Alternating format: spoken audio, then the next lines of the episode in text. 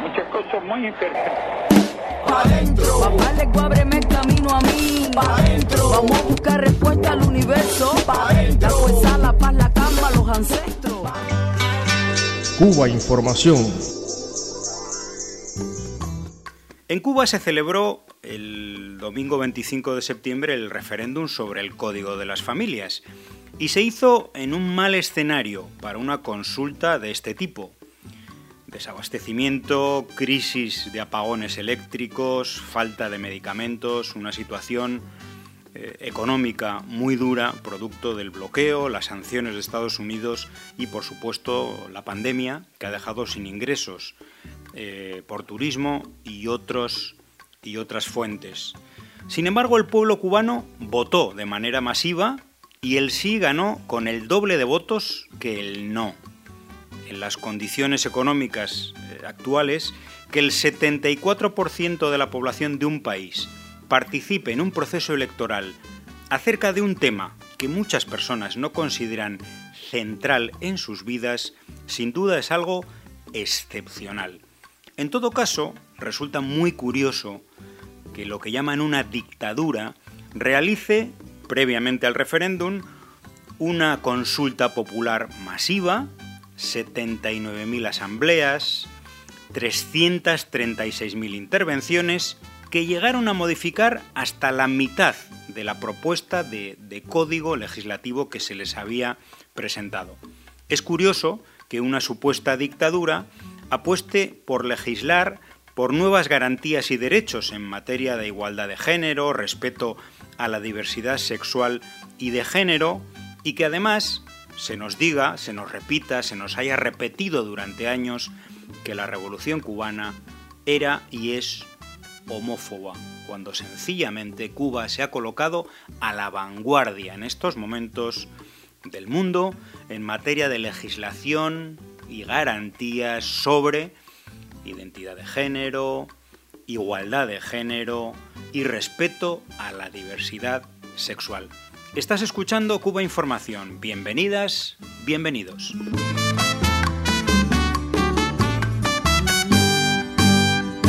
Pues el referendo popular, como parte del cual se ratificó el Código de las Familias, constituye un ejemplo de democracia participativa que involucró a millones de cubanas y cubanos. Pero Giselle, fue un ejercicio de transparencia total.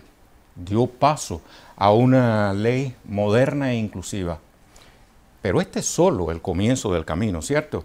Como defiende incluso nuestro colega Abdiel Bermúdez, que nos acompaña hoy en el estudio. ¿Cómo estás, Abdiel? Cuéntanos más. Todo muy bien, Rey. Muchísimas gracias a ti, a Giselle. El saludo también para toda nuestra teleaudiencia.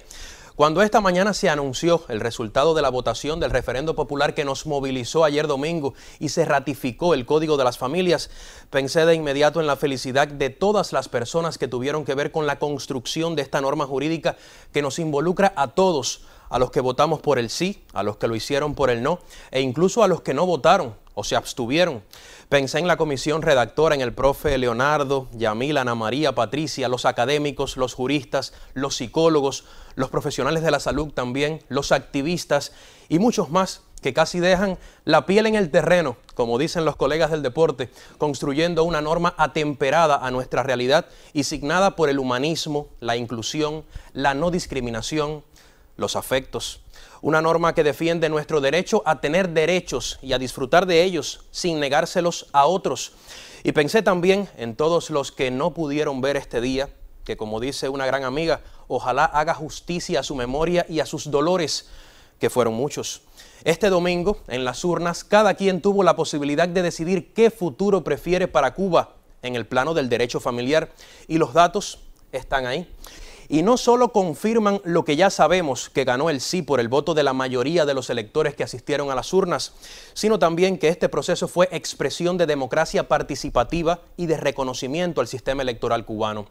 Digan lo que digan, nadie fue por obligación ni bajo amenaza a votar por la opción que consideraba más certera o más justa, según su propio criterio, según su criterio personal como tampoco nadie estuvo ajeno al debate ciudadano polémico, controversial, que suscitó un código transformador y moderno, tal vez mucho más moderno que nosotros mismos. Nunca antes en Cuba una ley por sí sola se había sometido al escrutinio popular, como nunca antes en Cuba una ley había tocado las esencias al interior de nuestros hogares o del hogar del vecino, cuya historia familiar es diferente a la nuestra y merece igualmente el amparo de la ley para proteger derechos más allá de cosmovisiones, de credos, de ideologías. Si nos atenemos a los números, esos que ven ahora en pantalla, es cierto que no todo el electorado votó, hay que aceptarlo, por los motivos que sea, y habría que analizar cualquier razón con enfoque crítico, también es cierto. Pero todos sabemos que votar es un ejercicio de responsabilidad política y social, y no hacerlo es dejar espacio a una ambigüedad que en estos tiempos y a estas alturas no se justifica. La idea del referendo era precisamente que el pueblo soberano escogiera entre el sí y el no, como estaba escrito en la Constitución. Los que dijeron que no hicieron uso de un derecho ciudadano, escogieron esa opción y nadie los puede señalar por eso. Además, son la mejor prueba de ese ejercicio de democracia que nadie pretendió acallar, porque es imposible hacerlo, porque la unanimidad es engañosa y porque en cualquier caso, amigos míos, es mucho más funcional y realista el consenso. Lo más llamativo de la jornada, en mi opinión, fue que quizás como nunca antes, cientos de personas permanecieron en los colegios electorales al cierre de estos para participar del escrutinio público y luego compartieron los datos particulares a boca de urnas en las redes sociales con una transparencia total. Así fue avisorándose poco a poco lo que en definitiva ocurrió. El Código de las Familias será ley desde mañana para todos los cubanos, los que votaron y los que no. Ya hoy fue firmado y refrendado, aquí están las imágenes, mañana estará en la Gaceta Oficial con esas rúbricas y a partir de entonces comenzará otro proceso igual de necesario, porque nadie puede pensar que todo termina aquí. Este es apenas el comienzo. Aun cuando el tema jurídico está saldado, queda por delante lo que a mí me parece más difícil, la batalla cultural. Porque votar por el sí no significa necesariamente dejar de ser homófobo o no violentar a las mujeres o ser responsable desde ahora mismo, como por arte de magia, con los hijos, los padres, los abuelos, las personas con discapacidad. No funciona así, amigos. Los prejuicios y los estereotipos no se curan chasqueando dedos y la herencia patriarcal pesa y mucho en nuestra cotidianidad. Por eso me gusta decir que solo estamos al inicio del camino, solo que ahora sí es un camino de derechos. Así que comenzamos bien. Un abrazo para todos y para todas y muy buenas noches.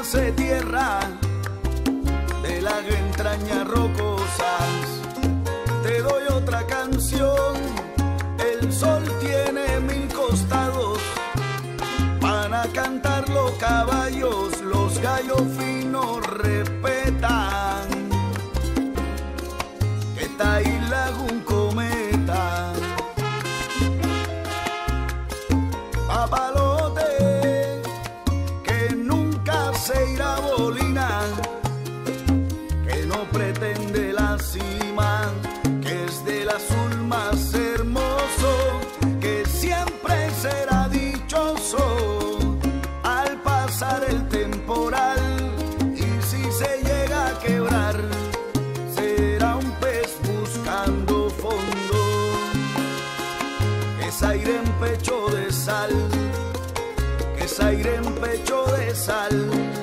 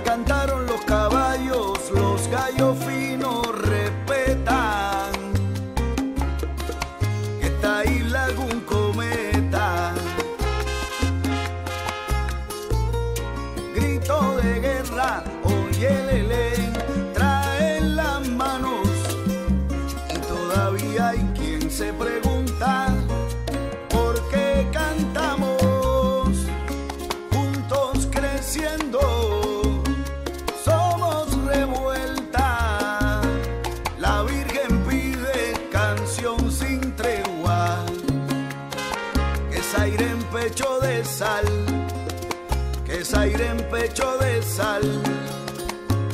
Aire. A mí me dieron machete para limpiar el camino.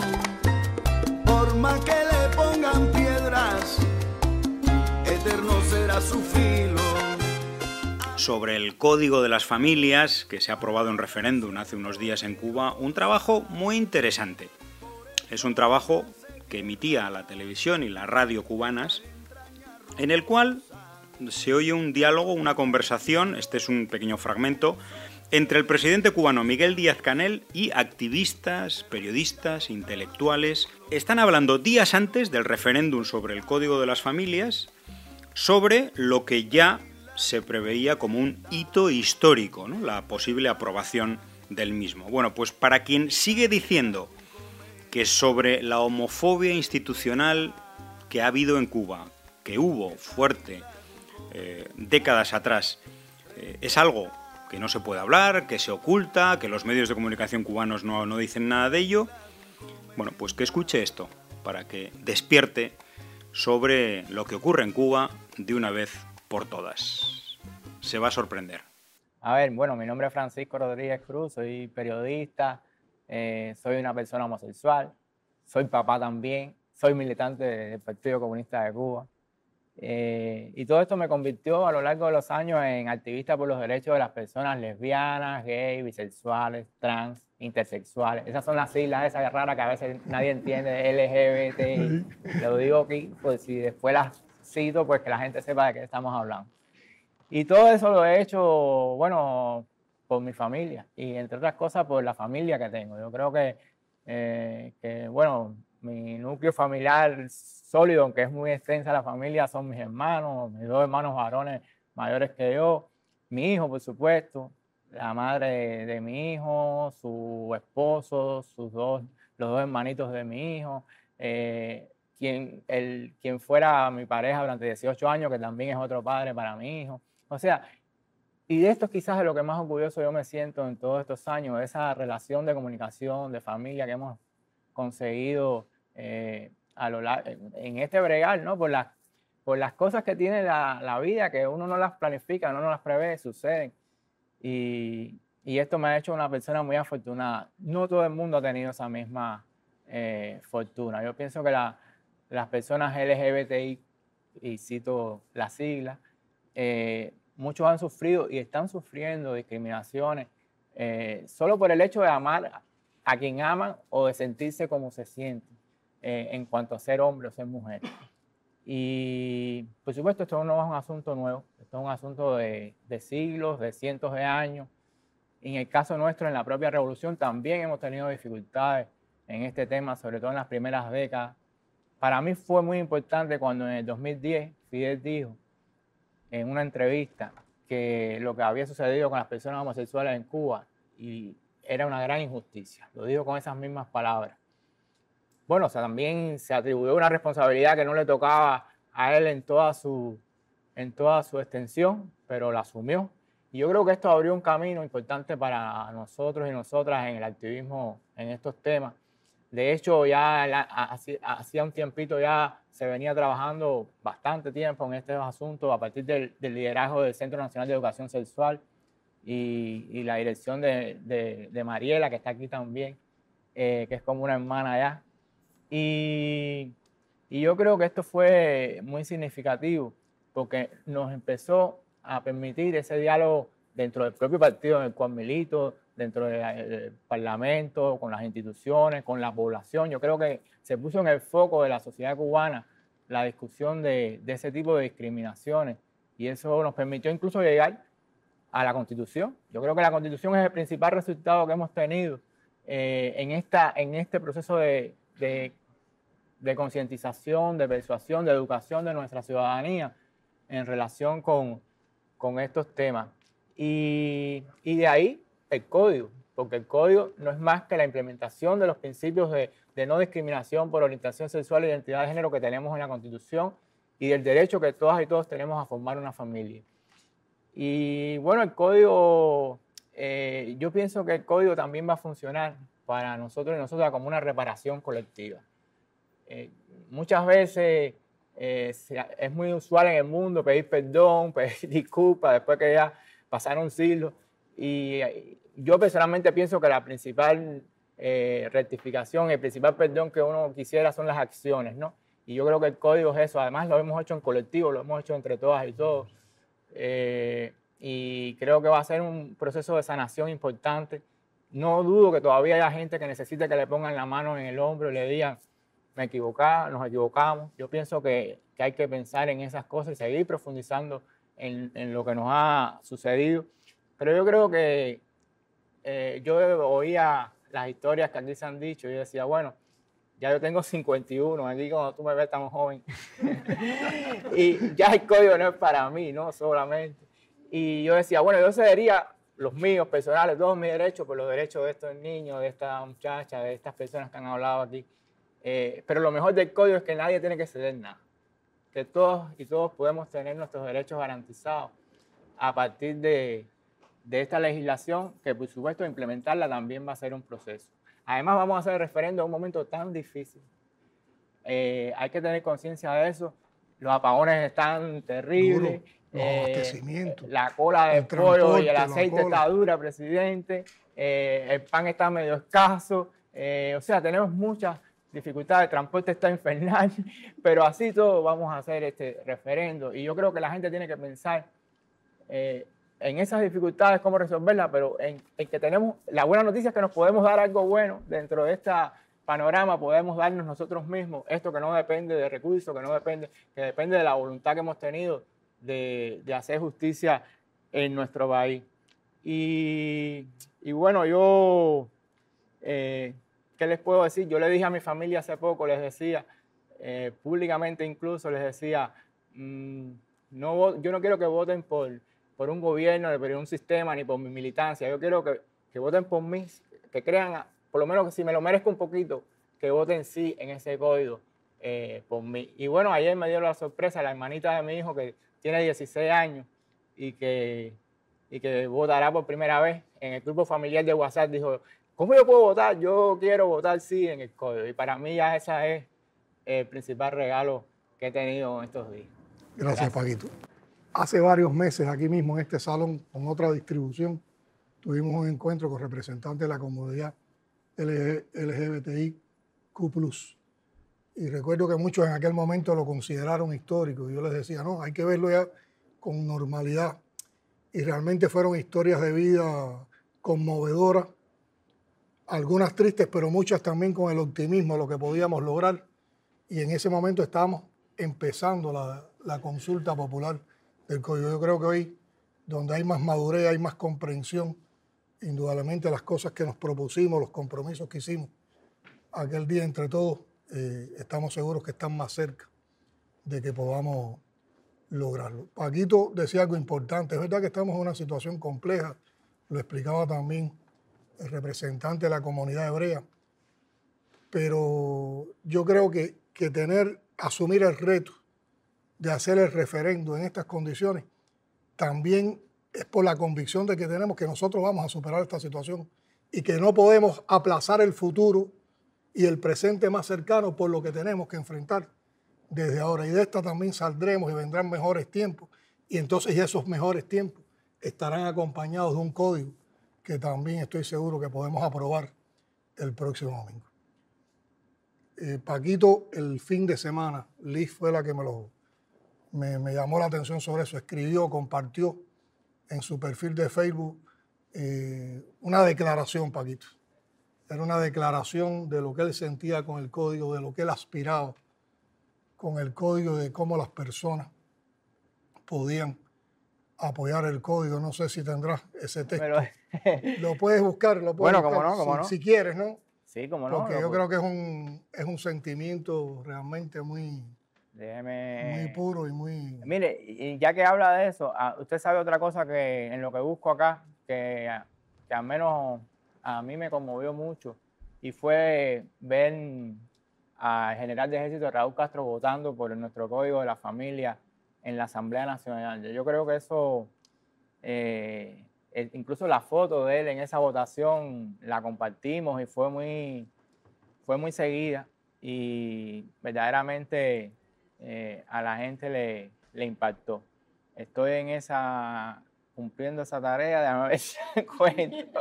Es que yo publico muchas cosas en Facebook y ya como que... Mira, hay un amigo, un amigo que también admiró, te, te va a ayudar. Mira, en su teléfono está el...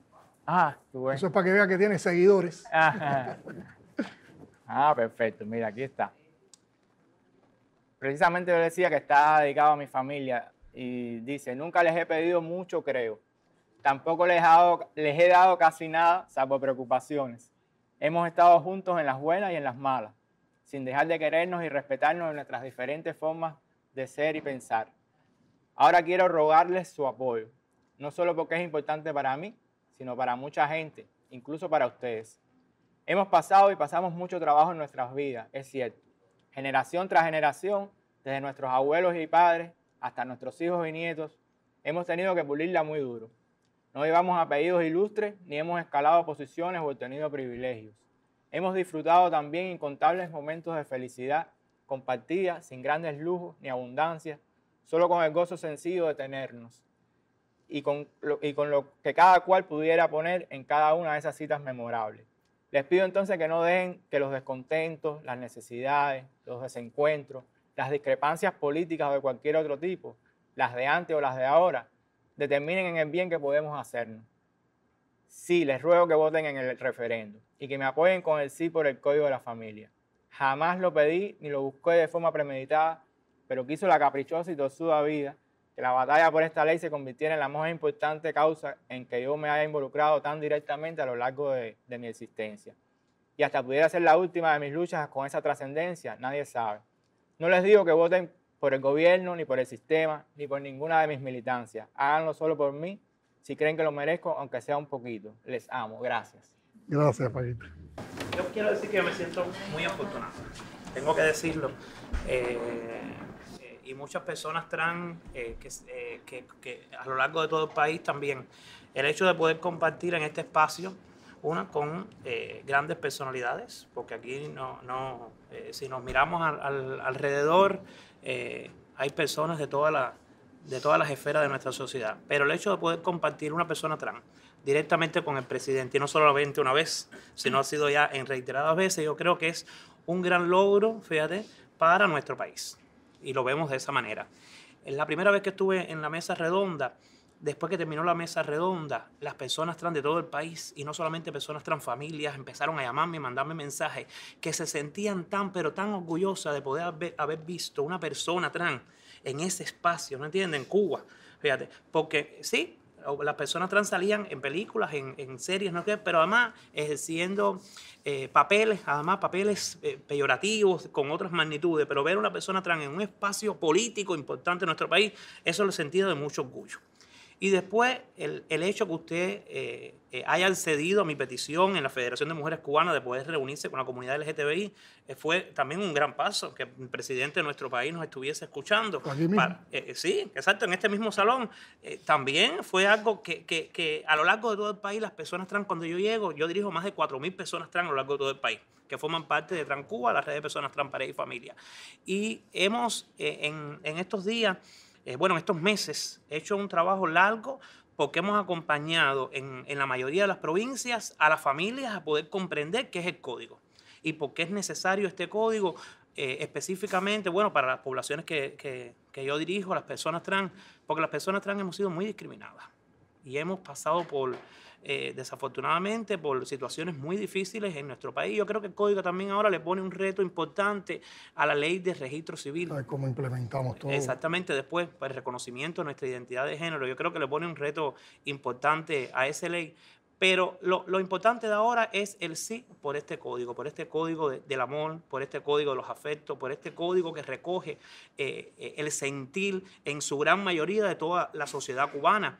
Eh, desafortunadamente, a lo mejor, claro que va a haber personas que están en desacuerdo porque muchas personas no pueden, estar, no pueden comprender que en este, nuestro país, puede existir un código tan revolucionario para nuestros tiempos, porque las personas dicen Cuba, un código de esa magnitud, no, no puede ser. Y otras personas a lo mejor van a querer decir no. ¿Sabe por qué? Porque no se pueden permitir que tengamos este código de tantos avances. Pero, pero estoy convencida y segura y puede contar con las más de 4.000 personas trans que tenemos a lo largo del país de que el sí nuestro va a estar eh, eh, en las urnas y que, eh, por supuesto, sí por Cuba y por, y por nuestro código. Eh, Teresa Fernández de la red de mujeres lesbianas, y sex. Yo pienso que a mí lo que más me impacta del código es sobre todo su esencia completamente humanista y basada sobre todo en eso, en el respeto a, la dignidad humana eh, plenamente y a que todas las, ciudadanas y los ciudadanos de este país tenemos que, poder tener nuestros derechos garantizados y sobre todo legislados de una manera, además con tanta, con tanta inteligencia y con tanta sensibilidad como se hizo, porque eh, eh, fuimos viendo los distintos anteproyectos y, eran perfectibles y siempre se mejoraban. Pero en ese sentido quiero agradecer sobre todo la sensibilidad de quienes escribieron ese código porque evidentemente pegaron el oído a, las personas. Y la familia sí es importante porque las personas que hemos vivido condiciones de, diferencia, en este caso por nuestras orientaciones sexuales o nuestra identidad de género o nuestra expresión de género, eh, en la medida que sufríamos eh, discriminaciones, por ejemplo, a nivel eh, social, el apoyo a la familia era fundamental. Y yo creo que eso todos los seres humanos lo necesitan. Y yo tengo la fortuna de crecí en una familia que me amaron y que nunca importó mi orientación sexual. Y eso fue, eso hizo de mí una mujer mejor. Eso hizo de mí una profesional mejor, pero eso hizo de mí una cubana mejor. Y yo creo que, que a lo que aspira el código eh, es que seamos mejores cubanas y cubanos y que eso Cuba se lo merece. Yo estoy seguro que tu papá también lo era. Es el. Pablo Armando Fernández. Miguelito. Bueno, yo tengo, yo tengo 82 años. ¿Hay alguien que tiene más edad aquí que yo? Por lo tanto, me voy a evitar un discurso teórico ni una disquisición filosófica.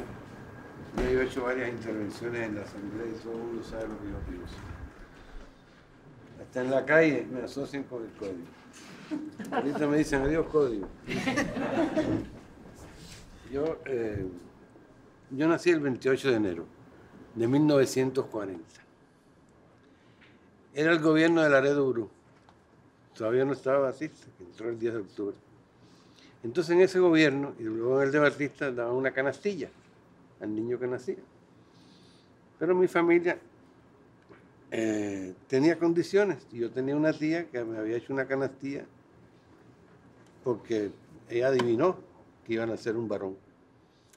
Pero cuando la canastilla llegó a la calle Línea donde vivían mi madre con mi padre, una casa familiar, una casa grande, llegó una canastilla rosada entonces, yo nazco el 28 de enero a las 10 de la noche, devuelven la canastilla rosada y me quedé sin canastilla. Ahí empezó la discriminación. Lo suerte que mi tía Carmelina había hecho una canastilla con algunas cositas rosadas y otras cositas azules. O sea, que, yo nací como, que viniera. Yo, yo, yo, nací como con una bisexualidad.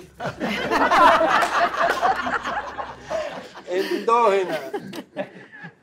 Pero he sido testigo de muchas cosas y lo sabe, lo sabe Mariela. A Mariela un aplauso, a Mariela un reconocimiento por todo lo que ha hecho.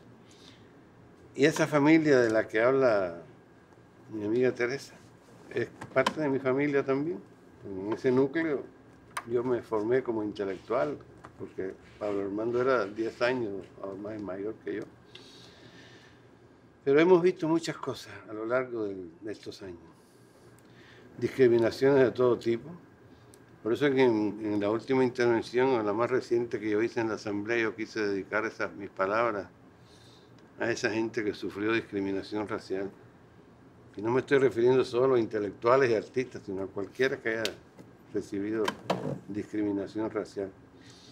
Por lo tanto, me, me, ahorro, porque ya ustedes han hecho disquisiciones muy interesantes y otros testimonios muy, muy fuertes y muy sentidos, como el del campeón, porque es verdad que la palabra respeto es la palabra que tiene que, como una estaca, eh, y marcar el destino de, de, este país.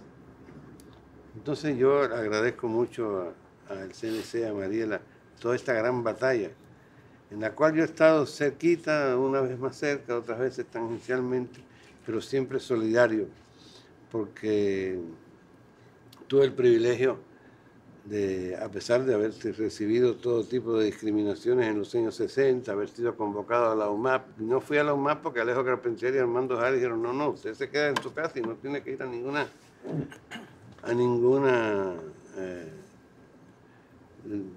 convocatoria. Incluso yo tenía mi toalla y mi jabón y todo para irme para los mar. Entonces, Armando Jar me llamó Alejo Carpentier, yo estaba trabajando como traductor en la, editorial, y Alejo habló con Jar, y Jar no era todavía ni ministro de Cultura. Y no, no, no, no vaya. No solamente a mí, a otros, otras personas de, no me gusta la palabra orientación, de, de condición, de mi condición esencial sexual. Pues sencillamente no fui, tuve el privilegio, me quedé y me fui quedando, como le dije un día a Fidel cuando me preguntó en Casa de la América, ¿por qué tú te quedaste? Porque él sabía todo lo que habíamos pasado. Yo le dije, yo no me quedé, comandante, yo me fui quedando en la medida en que veía cómo las palabras de los intelectuales, cómo eh, su discurso eh, en, en, Santiago de Cuba se iba cumpliendo eh, todo el programa de la revolución y se fue cumpliendo. Y yo quiero dedicar estas palabras a la honestidad y a la valentía de nuestro comandante en jefe. Cuando él, no sé por qué razón, tiene que haber sido por una profunda razón política, se responsabilizó con la OMAP y con, y con el tema de la, discriminación sexual, cuando él no tenía esa, esa responsabilidad, pero lo asumió con esa valentía, con esa entereza. Y por eso le digo que dije en la más reciente intervención mía en la Asamblea, pongo mi corazón sobre las páginas del Código de la Familia. Pongo mi corazón porque tengo que poner mi corazón donde está la justicia, donde está la verdad, donde está, como dices tú, la solidaridad y donde está, sobre todo, la racionalidad. Que a veces la racionalidad, la irracionalidad ha sido la culpable de la discriminación. Y no ha sido Cristo, sino la iglesia aquella, con aquella estructura hegemónica, la que creó esa familia que era una familia esquemática. Una familia que nos, hemos dado cuenta a través de los años que era una familia que tenía eh, fundamentos muy movibles, que no era una familia eh, sólida. Y la familia que, que yo creé, es curioso, el María la, conoce y Teresa también. Usted también, presidente. Eh, no es una familia biológica. Pero ¿quién le dice a mi hijo que yo no soy su padre?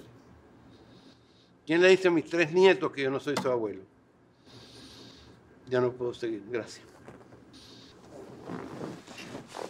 Bueno, mi nombre es Jorge González, soy presidente del Movimiento Estudiantil Cristiano de Cuba, una organización que ya tiene más de 60 años, también surgió con la revolución y ha vivido todos esos procesos eh, felices y dolorosos para el pueblo cubano. Y agradezco mucho la invitación y poder estar aquí escuchando todas estas historias y conociéndonos y reconociéndonos en el camino en esa Cuba que somos. Eh, hace unos días, nada más, el, el, domingo, terminamos un taller con jóvenes de diferentes lugares del país, de diferentes denominaciones cristianas, y estábamos hablando sobre derechos humanos y cristianismo, ¿no? Y qué conexiones tenían los derechos humanos, tienen los derechos humanos y el cristianismo.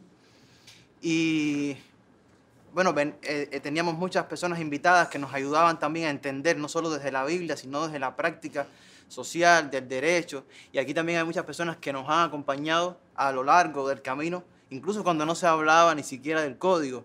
Y como por el 2015 tuvimos a Tere en Matanzas en, en un taller también hablándonos sobre su experiencia eh, personal como mujer.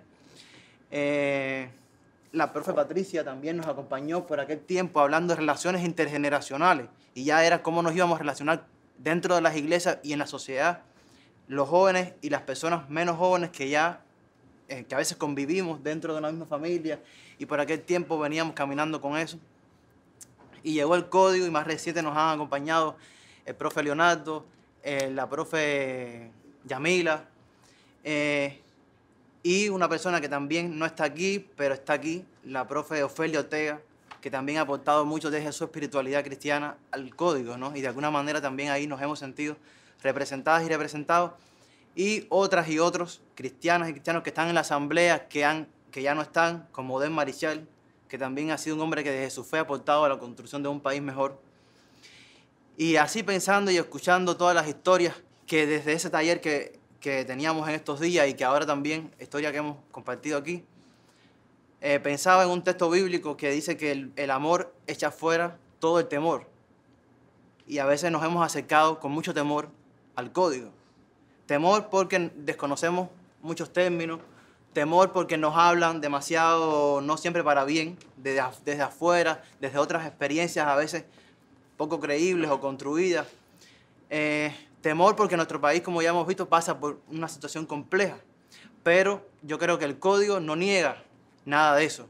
No niega que, que nuestro país pasa por momentos difíciles, no niega que existen familias diversas, no niega que existen maneras distintas de vivir y de experimentar la familia, pero también la fe.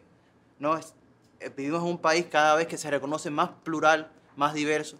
Y el Código de la Familia viene justamente a eso, a reconocer, no viene a inventar nada nuevo como ya hemos compartido, sino a reconocer esa diversidad que ya está dentro de la familia cubana ¿no? y también dentro de la iglesia, aunque a veces no lo vemos así. Y regreso a la iglesia porque yo creo que eh, como cristiano, más allá de que sabemos que existen diferentes maneras de entender el código, de acercarnos al código, yo creo que hay un principio supremo que para nosotras y nosotros es el amor, ¿no? Y el amor ese que no discrimina, que no rechaza, que, que- es capaz de superar y de, y de ir más allá de lo humano, ¿no? Ir más allá del humano no se separa de esa esencia humanista, ¿no? Sino, cuando digo más allá del humano, se refiere a eso que nos limita humanamente, esas incomprensiones, esos odios que a veces se nos, se- que nos salen. Y yo pienso que a la hora de votar el 25, como cristiano, yo pienso en cuál es, qué es lo que Dios me pide desde la fe, ¿no? Y es amar. Y ese amar que no, que no juzga, ¿no? Y, y yo pienso que es un gran ejercicio de respeto también, porque no queremos, lo, lo compartíamos en este taller, no queremos que nuestra fe limite los derechos de nadie. No queremos que la fe que practicamos, que a veces puede estar en sintonía o no, limite los derechos de nadie. El código no lo hace y nosotros no queremos hacerlo tampoco, todo lo contrario.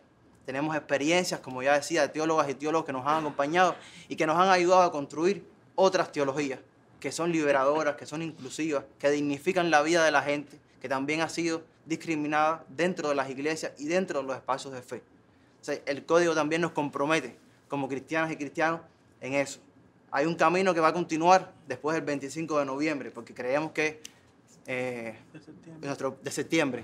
Nuestro pueblo es sabio, nuestro pueblo es justo y, y- y podrá tomar las decisiones correctas, pero empieza un, un nuevo camino y es el de cómo vivir el código, cómo implementarlo y también desde nuestra organización nos estamos preparando para eso, ¿no? Para ese camino que continuará y queremos ser proféticos de que sí, de que se, de que se va a aprobar porque yo creo que es una gran oportunidad para Cuba, para cada familia. No vamos a votar solo por el otro, vamos a votar también por nosotros. Y no, un y no desde el individualismo, sino esa felicidad colectiva que queremos construir. Gracias a ti. ¿Alguien más? Por allá. Centro Martin Luther King. Yo agradezco mucho estar acá porque a veces la, o sea, nosotros defendemos, por supuesto, eh, todo lo que tiene que ver con la justicia, porque mi fe en Dios hace que, que cree en la justicia como atributo de cualquier eh, sociedad y la justicia se traduce en los derechos que tienen todas las personas, el código, el código de derechos para todas las personas. Y a veces en esa militancia que hacemos por vocación, por convicción, por responsabilidad, eh, lo hacemos, como decía el profesor, desde la razón, pero también escuchar las historias nos hace sentirlo, ¿no? Que vale la pena lo que estamos haciendo porque esto que estamos viendo acá es, la, es parte de la sociedad que va a ser eh, beneficiada con este, con este código. En ese debate y esa angustia de que si sí, que se aprueba, que no, decíamos sí, claro que se va a aprobar.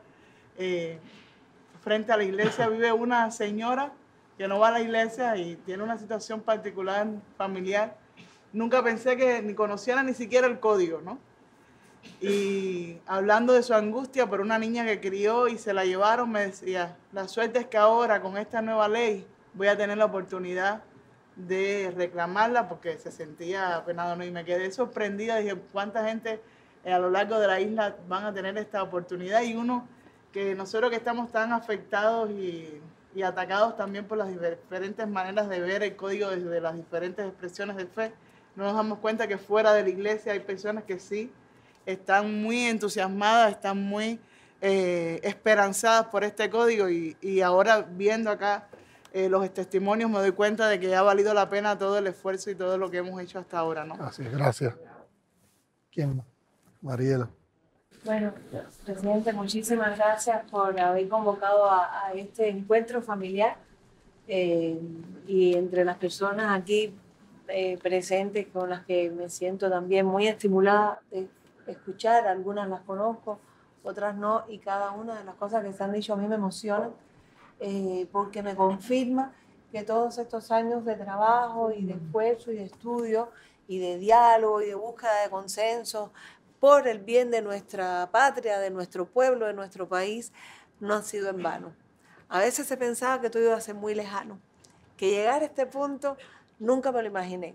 Nunca me imaginé llegar al, momento de, la nueva constitución con todos los elementos novedosos y revolucionarios que tiene, pero particularmente ahora que estamos a punto de dar un salto revolucionario sin precedentes en el campo del derecho familiar en nuestro país y yo diría atrevidamente en el mundo.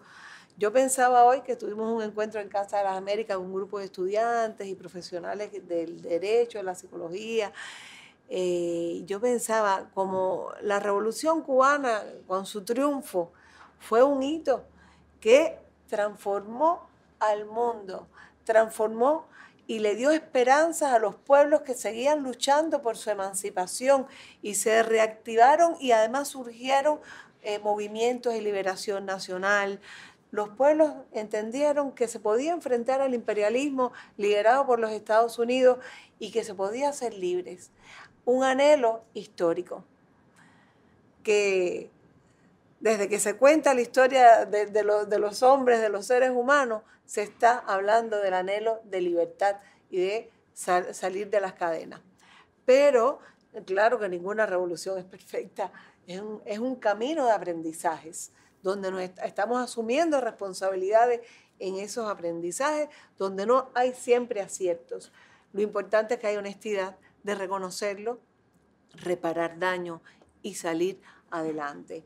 Y este código es la expresión, este proceso que nos está llevando a esta construcción colectiva de un código que norma, que regula la vida familiar, es decir, la vida de todas las personas, porque todo el mundo vive en familia, incluso quien cree que vive solo, no está solo. Entonces, hasta las mascotas reconocemos como parte de esos vínculos familiares. Entonces, eh, realmente llegar a este momento es algo así que también va a impactar al mundo. Yo estoy segura de que este momento, que también es un hito en la historia de la revolución y además del derecho familiar, muchos países se van a inspirar en esta experiencia, pero sobre todo en el ejercicio democrático y participativo y de aportar de manera transparente conocimientos, testimonios, referencias, para que podamos cada una de las personas razonar, analizar lo que sentimos con lo que se está eh, presentando y tomar una responsabilidad en el voto, en ese ejercicio de, derecho ciudadano que tenemos de votar por las decisiones que eh, tienen que ver con todas, con la vida de todas las personas y de todas las familias. Me encanta además el, sentido tan revolucionario y emancipador que tiene este documento. Me encanta el resultado de, esta articulación colectiva, cómo se ha ido eh, incorporando sin ningún prejuicio cada uno de los elementos que se aportaron desde las ciencias, desde las vivencias, desde las experiencias en el campo jurídico, de las organizaciones de la sociedad civil, de las instituciones del Estado. Este es un ejemplo de lo que vamos aportando como pueblo a lo que estamos tratando de crear y que llamamos democracia socialista. De un Estado eh, socialista eh, de justicia social. Estado socialista de derecho y justicia social. Es un concepto muy peculiar que caracteriza a este país, porque no en todos los lugares se tiene considerado de esa manera. Se habla Estado de Derecho pero un Estado de Derecho sin justicia social, ¿de qué derechos estamos hablando? No todos están contemplados. Este código está incluyendo muchos elementos que eh, habían, no se habían comprendido en momentos determinados. Sin embargo, el sufrimiento de quienes no se sentían respaldados en la ley estaba latente. Y el trabajo que yo he realizado me ha permitido aprender no solo de la ciencia, sino del testimonio del testimonio es muy importante porque el testimonio te pone debajo de la piel de la persona que está sufriendo una realidad que no es la tuya y que aunque no sea tu realidad, te permite entonces comprender qué le está pasando y qué y ponerte a pensar en qué podemos hacer para que esta persona no sufra. Yo recuerdo una persona trans, es una joven trans femenina que en una ocasión lloraba contándome toda su historia y me decía, ¿por qué soy así? ¿Por qué nací así? Yo no hubiese querido ser así. ¿Por qué mis padres me rechazaron? Y yo, a mí me conmovió. Es uno de los tantos testimonios que yo he escuchado y a mí me conmovió. Y yo decía, ¿qué yo puedo hacer para que esta persona no sufra de esta manera? Para que los padres comprendan que su hijo no puede ser rechazado, que tiene que ser incorporado, cuidado, aceptado. Eh, estas cosas necesitaban de una definición, de una voluntad política. Y como sí, reconocemos siempre el papel de líder de la Federación de Mujeres Cubanas en muchos de los temas que se han incluido en este Código de la Familia, en el hito del primer código del 75, donde la Federación de Mujeres Cubanas fue muy avanzada en sus propuestas, y particularmente mi mamá. Eh, conozco muchas cosas, no por ella, sino por lo que me han contado, eh, muchas cosas que se trataron de incluir en el primer código, pero no fueron comprendidas. Es lógico, la conciencia no se crea de, por decreto, se van trabajando y ese es el valor educativo que tiene el proceso que se ha llevado eh, para, llegar a este momento. Y, bueno, lo que quiero destacar es que la federación jugó un papel como eh, desde la sociedad civil y en, las definiciones legislativas de nuestro país importante. Pero yo me siento tan orgullosa de que nuestro Partido Comunista ha jugado su papel de vanguardia ideológica y política en todo este trayecto para llegar a este momento.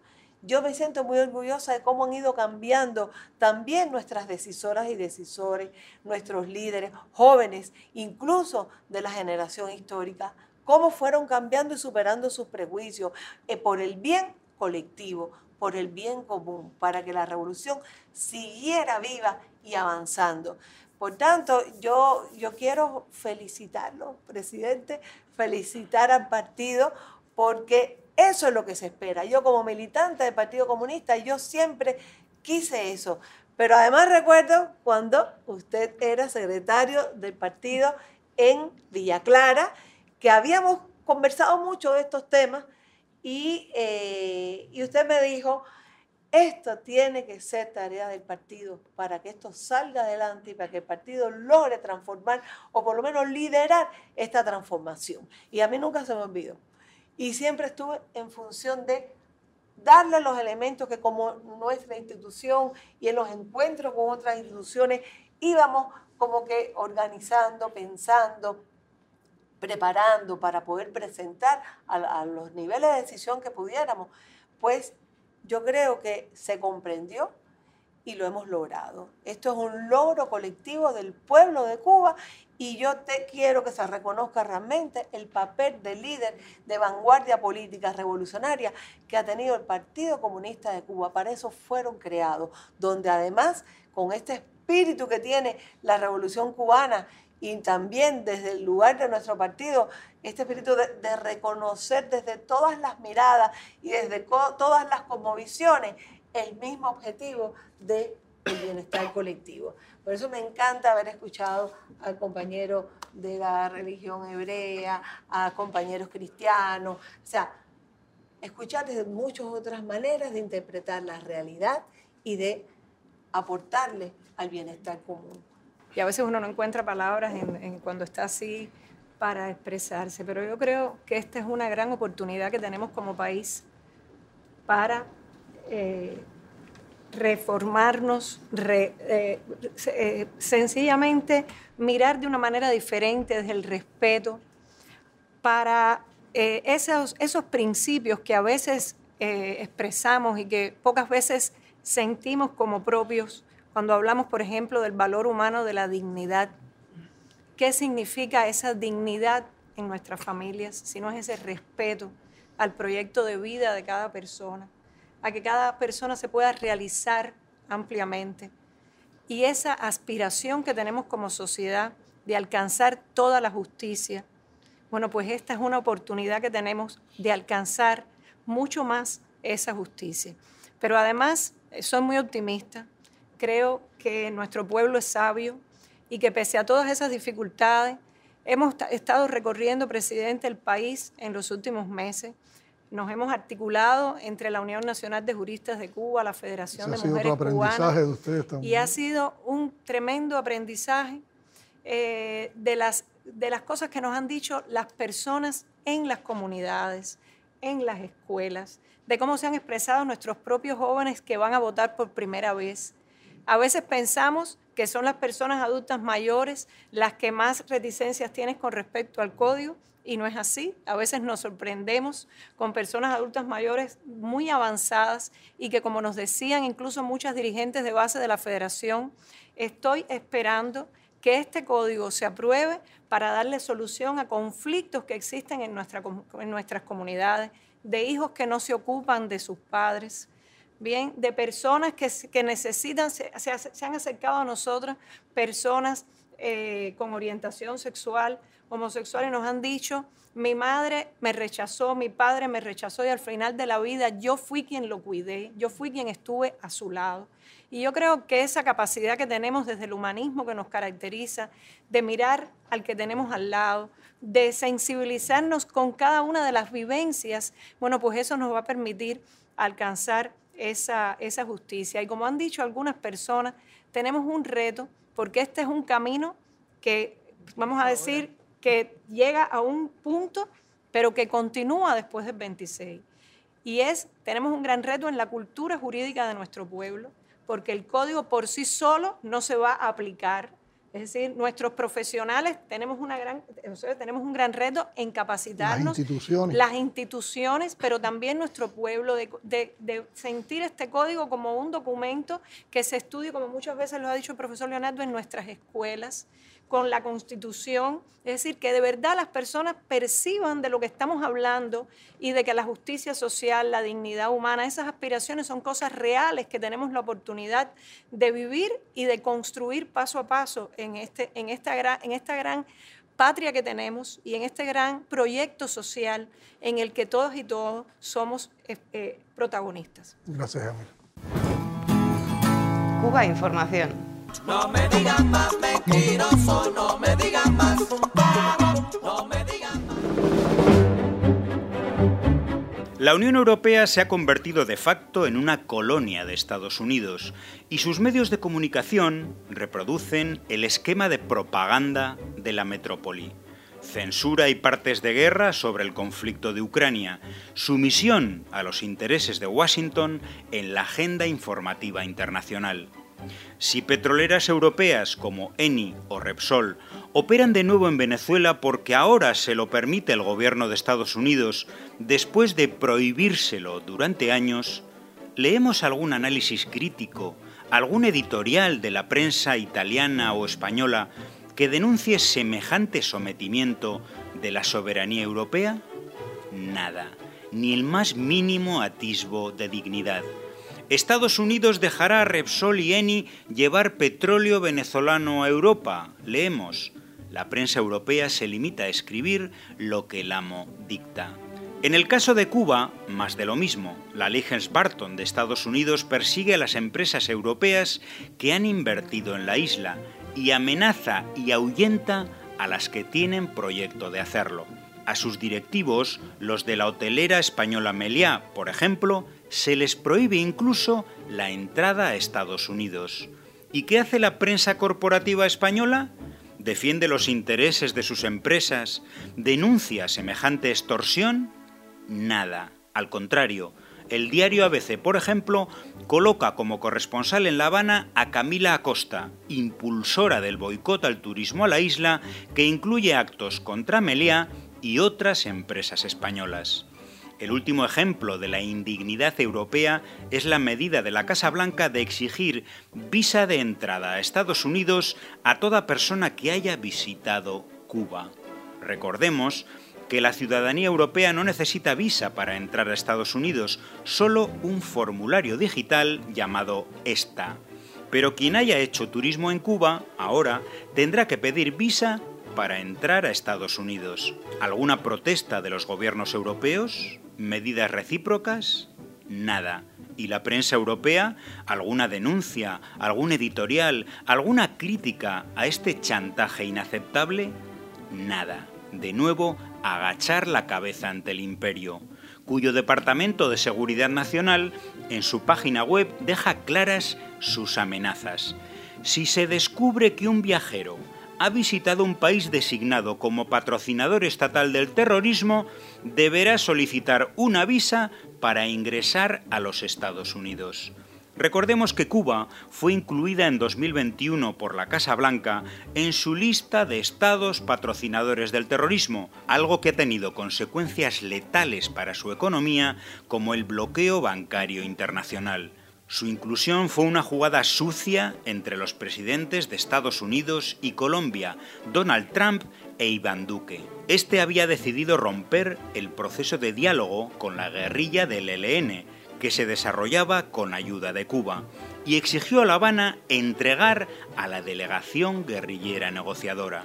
La negativa del gobierno cubano a violar el protocolo firmado por las partes y los países garantes fue la excusa para que Trump incluyera a Cuba, país que ha dado todo por la paz en Colombia, en la famosa lista de países terroristas. Pero regresemos a la medida de exigir visa para entrar en Estados Unidos a quien haya visitado la isla.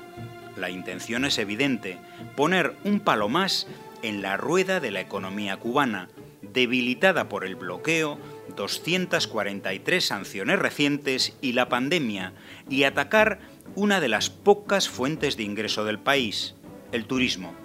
Todo para que el desabastecimiento, la falta de medicinas y los apagones eléctricos se extiendan en el tiempo hasta provocar la desesperación de la población e hipotéticas protestas masivas. Por eso es necesario difundir este mensaje. Hay que visitar Cuba, promover su turismo. Es cuestión de vida o muerte para un pueblo sometido a una guerra despiadada y cruel.